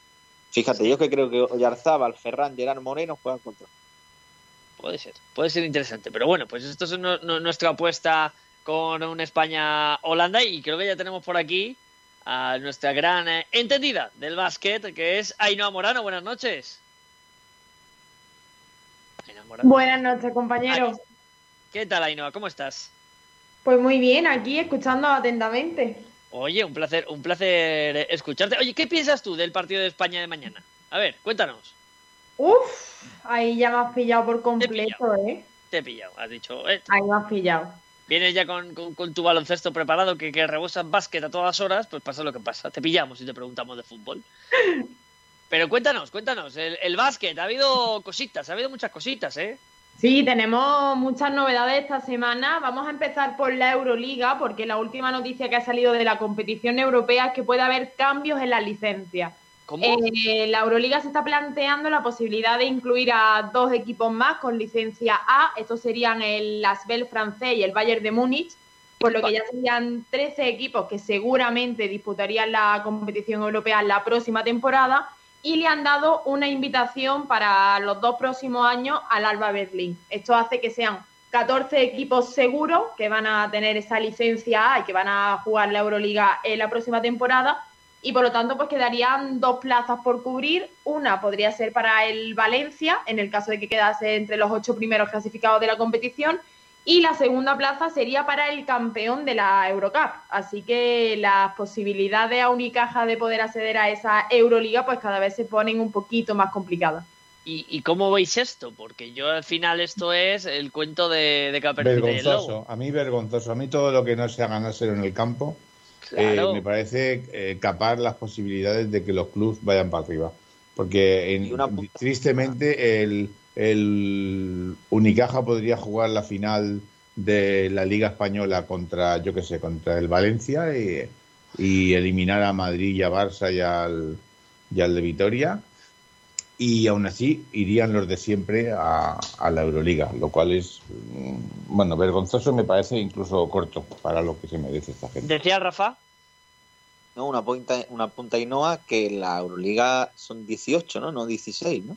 Claro, serían 18, pero al final, eh, bueno, esos dos equipos, pues son dos plazas las que hay para acceder a, la Euroliga, que sería campeón y subcampeón de la Eurocup. O sea, no, no hay más. Eh, bueno, a ver, a mí me parece lamentable en el sentido de que la Euroliga, desde su fundación en este nuevo formato de más al estilo NBA, pues bueno, deja claro que evidentemente es el básquet europeo para los ricos, para los grandes y que si yo hago una muy mala temporada en mi liga o hago una muy mala temporada en Euroliga, no pasa nada, voy a estar aquí en Euroliga, voy a tener cada vez más ingresos económicos y aquí estoy que, le voy a dar siempre prioridad a la Euroliga. Incluso, por ejemplo, vimos, no sé si me equivoco o no, pero Maccabi el año pasado tenía un equipo para la Euroliga y otro equipo para la competición doméstica, ¿no? Que al final yo creo que también desvirtúa mucho el baloncesto nacional. Y al fin y al cabo, Borja, todo esto que cuenta Inoa de la Euroliga, de Calla, calla, que sé, por dónde vas, sé por dónde vas y estoy temblando. Florentino, Bartomeu y compañía. Es lo mismo que quieren hacer. Hombrecillos malévolos que quieren cargarse el fútbol eh, copiando lo malo del baloncesto. Porque, por, qué no copian lo bueno? Copian lo malo. Lo bueno del bolsillo sí es, ¿eh? Sí, ya, ya, pero, pero, pero la, muerte del fútbol igual que puede ser la muerte en cierta manera del básquet. Eh, Ainhoa, seguimos. Que nada, solo para puntualizar que es eso, yo estoy totalmente de acuerdo con mis compañeros y al final prima más el dinero que la capacidad de, los equipos y es lo que ha dicho Rafa, puedes tener un, equipo digno de competir en Europa y por no tener ese dinero pues al final te, queda, te quedas a las puertas. Eh, para cerrar un poquito con, la Euroliga, que hoy no le vamos a dedicar tanto tiempo, recordar que esta semana hay dos partidos muy, muy buenos, que yo creo que hay que ver sí o sí. Uno es el jueves a las 9, el del Barcelona contra el Fenerbahce, y el viernes a las ocho y media el del Bayern contra el Valencia. Eh, ahora mismo la clasificación, pues bueno, el Barcelona sigue primero, sabemos que, le está yendo muy bien a los catalanes en la competición europea, y el Madrid sigue ahí en esa décima posición, porque bueno, sabemos que el arranque liguero de los blancos no ha sido muy bueno, y así que se están reponiendo un poquito y están ahí todavía en esa décima posición. Vamos a pasar a la Eurocup porque la segunda competición europea pues tiene una papeleta muy gorda y es que ya son 14 los partidos que se han aplazado por todo el tema coronavirus. Y bueno, podréis pensar, hay tiempo para que se jueguen esos partidos, pero la verdad es que no porque tienen de tope hasta el 22 de diciembre. O sea, sí, hay que acabar la fase de grupos con todos esos partidos aplazados antes del 22 de diciembre porque a partir del 30 se jugaría el top 16 y obviamente pues tienen que estar definidos qué equipos pasan a esa siguiente ronda. Entre los equipos afectados pues tenemos a Juventud y a Moraván Andorra. El Juventud ha notificado 8 positivos por coronavirus, el Moraván ha notificado 10 y pues bueno, son uno de los equipos que más afectados se están viendo con, con estos aplazamientos. Por suerte el Unicaja sí que sigue su ritmo y de momento no, no ha tenido que aplazar ningún encuentro, pero al final es lo que hemos comentado muchas veces, eh, las competiciones se están metiendo en serios problemas porque al final hay que cumplir unos plazos y el hecho de no jugar esos partidos pues va a hacer que, que los equipos tengan serios problemas para, para afrontar una racha de partidos muy, muy alta que se le va a presentar en las próximas semanas. Lo mismo va a ocurrir con la Liga Endesa, porque al final en torno al mes de enero también habrá que decidir qué equipos van a la, a la Copa del Rey y si hay equipos que han jugado ahora mismo 10 jornadas y otros que tan solo tienen 7, pues habrá que ver cómo se soluciona eso. Un promedio, ¿no? Me imagino que harán promedio, ¿no? O algo así. ¿No? Hombre, pues no lo sé. Yo creo que lo ideal sería hacer que para una determinada fecha, pues todos los equipos hayan disputado los mismos encuentros, porque si no está en, en inferioridad de condiciones puede ser un poco NBA, ¿no? Que, se obliga a los, a los equipos de básquet a empezar a jugar partidos eh, cada pocas horas, 72 eh, horas el partido, por, porque si no, no van a llegar a cumplir la igualdad eh, con estos partidos aplazados, ¿eh? Y es que estáis dando unos datos terroríficos de infectados. Lo que, ¿Os acordáis lo que he comentado antes cuando hablábamos de Granada? Es que si en, si en fútbol cada vez que alguien tenga no sé cuántos COVID no puede jugar y se aplaza, pues no va a pasar esto. Entonces, eh, en baloncesto aún pueden jugar día sí, día no, pero en fútbol... ¿Qué decía Rafa? Que, por ejemplo, ha dicho Ainhoa lo de los casos positivos en el Moraván Andorra. Se suspende su partido contra el Madrid eh, de este fin de semana y ya tienen partidos del ACB aplazados para enero. Estamos en noviembre. ¿eh? Es increíble. da, pavor. Esto va a estallar. Antes o después, esto va a estallar. Y, es que no, no, no, hay otra. Pero bueno, eh, seguimos, Ainhoa. Eh, bueno, yo hoy quiero hablar de tres nombres propios, pues eh, cada uno con una situación muy distinta. Vamos a empezar por la parte positiva. el nombre propio que, ha destacado en este fin de semana es Pustovi, el pívot del Barcelona. Y es que cada, cada vez el, el, entrenador pues, le da un poquito más de confianza, y así que Vicio está está dándole más minutos a este pivo y en su último partido frente al Movistar Estudiantes pues hizo 18.5 rebotes, 2 asistencias y 23 de valoración. A mí me ha destrozado personalmente en el Supermanager porque no lo tenía y le han dado una puntuación muy alta y la verdad que, me ha fastidiado bastante, pero bueno, eh, estamos viendo pues uno de esos nombres revelación que, que salen cada temporada. Oye, pues fantástico. ¿Algo que apuntar, Alcaraz, Salcedo? Es que no le he oído el nombre, pero. He Supermanager muy mal también, Ainhoa, que no te puedo. Eh, Ainhoa, ¿de, quién estabas hablando? De Pustovi. Ah, vale, sí. Sí, sí, es que eh, este chico salió, salió por. Cuando se lesionó Miroti, eh, la sorpresa fue en un partido de, Euroliga que lo sacó y jugó bastante y, era un jugador que normalmente no contaba mucho, pero bueno. Ahí está. Alguien, alguien Pustovi, bueno. Eh, sigue con eh, el segundo nombre, que no espero no te haya fastidiado el fantasy, ese manager de, de básquet. Pues no, por suerte no, porque no lo tenía fichado y es que no me daba muy buena espina y al final pues mis predicciones se han confirmado y es que. Sergio Yul eh, no pasa por su mejor momento en el Real Madrid y es que ha tenido la peor valoración de la Liga en Liga Andesa desde que fichó por el Madrid en 2007. En el último encuentro frente al Fuenlabrada, el, el alero pues ha hecho un menos 12 de valoración, que para hablar de Sergio Yul, pues esto es, es para, para mínimo para analizarlo. Y es que tan solo anotó uno de los 11 tiros de campo que intentó hizo 0 de 6 en tiros de triple y además solo capturó 3 rebotes, 4 faltas y acumuló 2 pérdidas. Así que, bueno, son muchas las voces que apuntan que desde que tuvo esa lesión que lo apartó durante mucho tiempo de las pistas, pues no es el mismo Yul del que estábamos acostumbrados. Qué pena, ¿no? Ser Yul, a ver si pronto está en, su nivel. Eh, tan, tanto, tanto, tanto, tanto y ahora tampoco Alcaraz.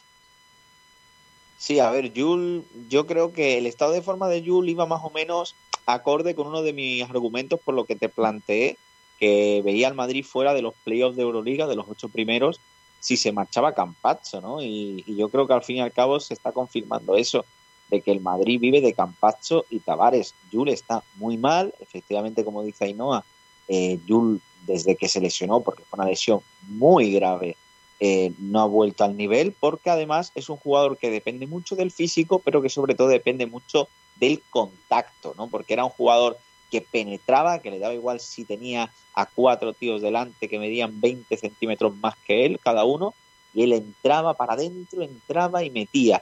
Después también para Yule en sus lanzamientos de tres, que muchos son muchas mandarinas, el apoyo que hace también es fundamental. Y yo creo que al final el apoyo en un jugador de baloncesto es muchísimo. Y yo creo que Jules desde la lesión le ha tenido que cambiar mucho, le falta confianza, no puede jugar como jugaba antes y evidentemente la mejor versión de Jules, que antes de la lesión era el mejor jugador de Europa, no la vamos a volver a ver. Ahora creo que puede ser un jugador útil para Lazo, como lo ha sido en partidos de esta temporada, como por ejemplo en la visita a Gran Canaria, donde Jules creo que falló solo un triple de los 4 o 5 que lanzó. Vaya pena. Bueno, esperemos que pronto podamos tener una mejor versión de Yuli. ¿Quién es el último hombre que nos traes, eh, Ainhoa? Pues precisamente vamos con un jugador del Gran Canaria y es que lamentablemente el entrenador del conjunto canario, Porfi Fisac, ha apartado completamente de la, de la disciplina del equipo, de la dinámica, a Javier Beirán, todo un campeón del mundo con la selección española y bueno, esto viene un poco, eh, sabemos que por fin no ha caído muy bien en el vestuario del Gran Canaria, sabemos que el conjunto canario pues no ha empezado muy bien la, liga, de hecho creo que acumulaba siete derrotas en, en la competición en apenas ocho jornadas, nueve que lleva disputada. Y todo comenzó pues en el encuentro que enfrentaba al Gran Canaria con el Movistar Estudiantes del 15 de octubre. Eh, los canarios eh, acumulan su cuarta derrota consecutiva por 94 a 68, fue una derrota estrepitosa. Y en ese momento, pues Porfi señala directamente a dos jugadores como son Amadeo de la Valle y eh, Javier Beirán.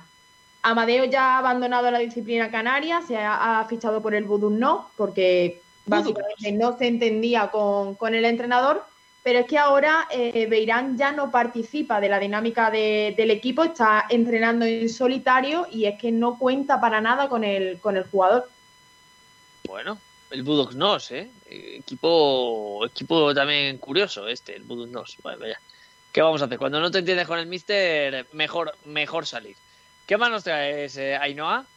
Pues esto sería lo último. Esto sería lo último. Oye, chicos, ¿alguna alguna apunte más que queréis hacer de básquet de Rafa y Antonio, nuestros eh, co-colaboradores?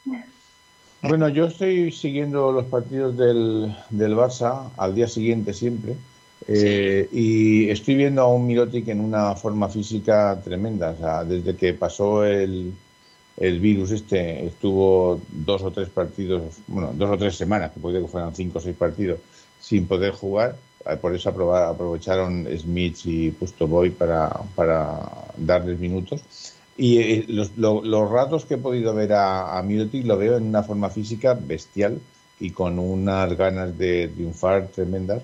Y está haciendo, eh, el Jesse está haciendo que el equipo juegue muy bien. Lo que pasa es que como juegan los viernes y después un rato más tarde juegan aquí en Liga, pues aquí ya llevan dos o tres derrotas, pero, pero en, en la Euroliga están jugando muy bien, muy bien. Bueno, pues buen apunte. Eh, por cierto, Unicaja, eh, tu análisis, eh, querida Ainhoa. ¿Qué quieres que te cuente? Pues, pues tu, análisis, tu, definición de cómo estás viendo a Unicaja. Bueno, yo creo que es una temporada un poco a media, creo que todavía no termina de, enganchar ese buen juego. La parte positiva es que ya por fin está recuperando a jugadores que son muy importantes, como Gal Mekel y Jaime Fernández. Eh, Milo Salevi ya se está entrenando con, con el equipo y se espera que las próximas semanas pueda ya disputar algunos minutos pero yo sigo firme con mi pensamiento. Yo creo que hasta que no cambie el banquillo y no cambie la directiva, este equipo no va a llegar lejos y no va a conseguir los objetivos que se propone. Y creo que al final eh, tenemos una muy buena plantilla, tenemos buenos jugadores, pero si la mentalidad del entrenador pues no es la adecuada, eh, no se lo puedes transmitir a, a, tus jugadores. Así que al final tenemos esa, esa sensación de un Unicaja que puede hacer mucho más pero que al final eh, su mentalidad y esos bajones que, le dan en todos los partidos, pues lo condenan a, la derrota.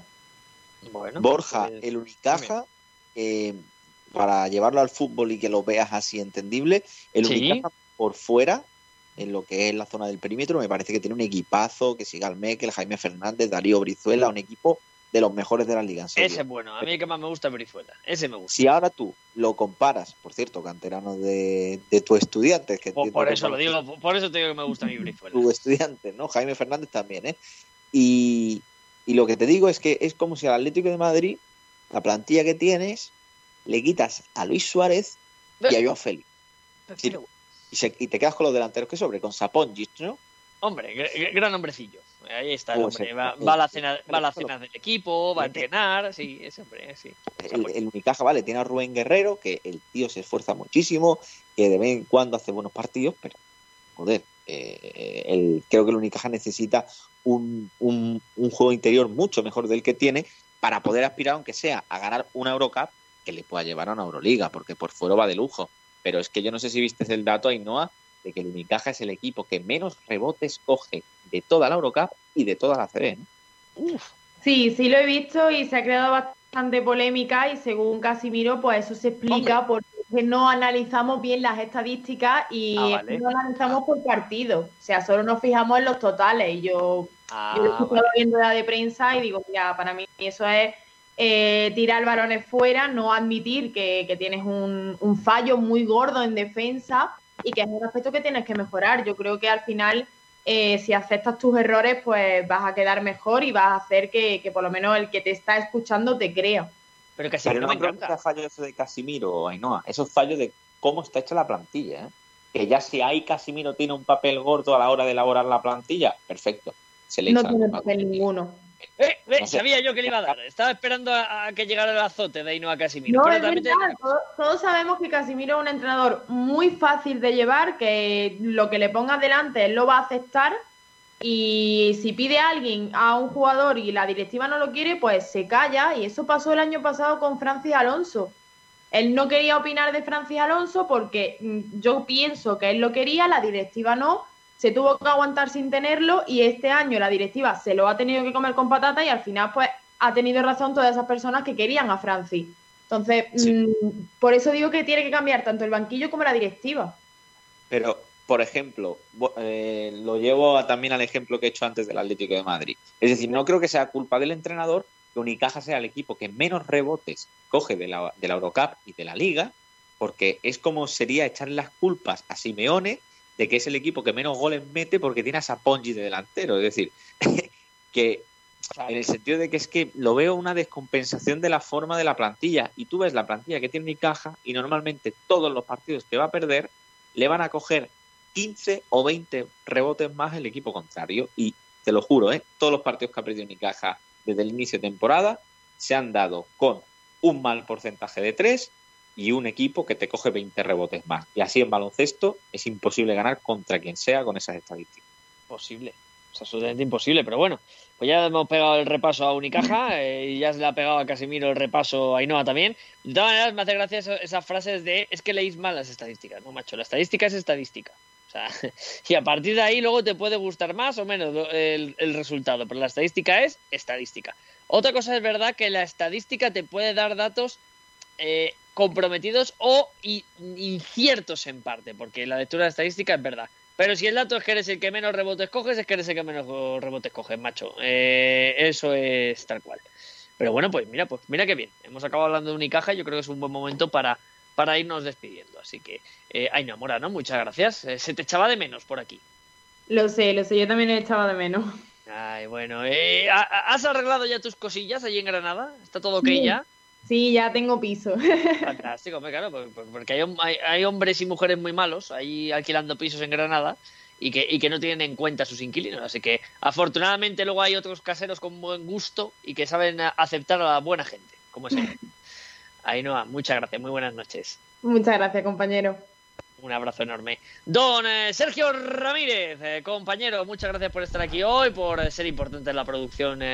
Como casi siempre y como siempre por tu compañía, tu trabajo y tu siempre confianza. Muchas gracias Borja, un abrazo, hasta luego. Un abrazo enorme. Don Jesús Pérez, muchas gracias una noche más por estar aquí con nosotros. Bueno, Borja, muchísimas gracias y bueno, esperemos que mañana la selección en los próximos partidos dé una buena imagen y consigamos la victoria. Claro que sí. Eh, un abrazo enorme. Buenas noches, Jesús. Don Antonio Salcedo, nuestro gran colaborador y que siempre nos aporta. Además, ya baloncesto, sí, es que va sobrado. Antonio, muchas gracias por estar aquí. Gracias, gracias a ti. Un abrazo. La semana que viene seguimos hablando. Un abrazo hasta, la semana que viene. Don eh, Salva García, que también ha estado con nosotros una noche más. Youtuber de moda. Eh, Salva, tu canal, rápido. Salva García, que hoy he subido, por cierto, hemos hablado de la Real Sociedad y pinceladas, de Oyarzábal y tal. Pues hoy he hablado de, de la Real Sociedad con Aitor Silva, un chico de la SER de Guipúzcoa Así que, oye, vídeo de la Real Sociedad, Salva García, el segundo, recordamos. Ya, ya mismo, Borja, yo, yo espero que para el año que viene o así, yo te puedo decir, Borja, ya es el primero, ya es el primero. Que, que tiemble, que tiemble ese DJ, que, que, se está estancando. se está estancando claramente ese DJ. Así que, Salva, serás el primero. Un abrazo muy grande. Muchas gracias, Borja. Nos escuchamos. Y por último, al gran Rafael Carada siempre dando lecciones de su Granada y también del baloncesto, porque es un hombre que sabe de todo. Así que, Rafita, muchas gracias por estar con nosotros. Hombre, el placer es mío de que confíes en mí como cada martes, Borja. Y aquí lo que deseamos de verdad son PCR con resultados negativos y que el Granada pueda jugar el próximo partido de, Liga a la vuelta de, las elecciones. Por supuesto. Pueda jugar la normalidad, ¿no? Sin, sí, claro. sin juveniles ni jugadores del filial y sin alineaciones interiores. Así que esperemos que Granada tenga lo que se merece. Que de momento le han quitado la oportunidad de competir en igualdad de condiciones. Un abrazo grande, compañero. Otra tía, adiós, Borja. Pues señoras y señores, pues eh, ha sido una noche divertida. A mí se me ha pasado rapidísimo. No, les voy a engañar. Eh, se me ha pasado muy rápido. Hemos hablado del Granada, de la selección, de baloncesto. Y, bueno, pues así da gusto cuando, cuando un programa está siendo tan, tan, tan entretenido que se pasa así de deprisa. Ah, poco más que decirles, simplemente que descansen, que mañana hay selección española. Recuerden,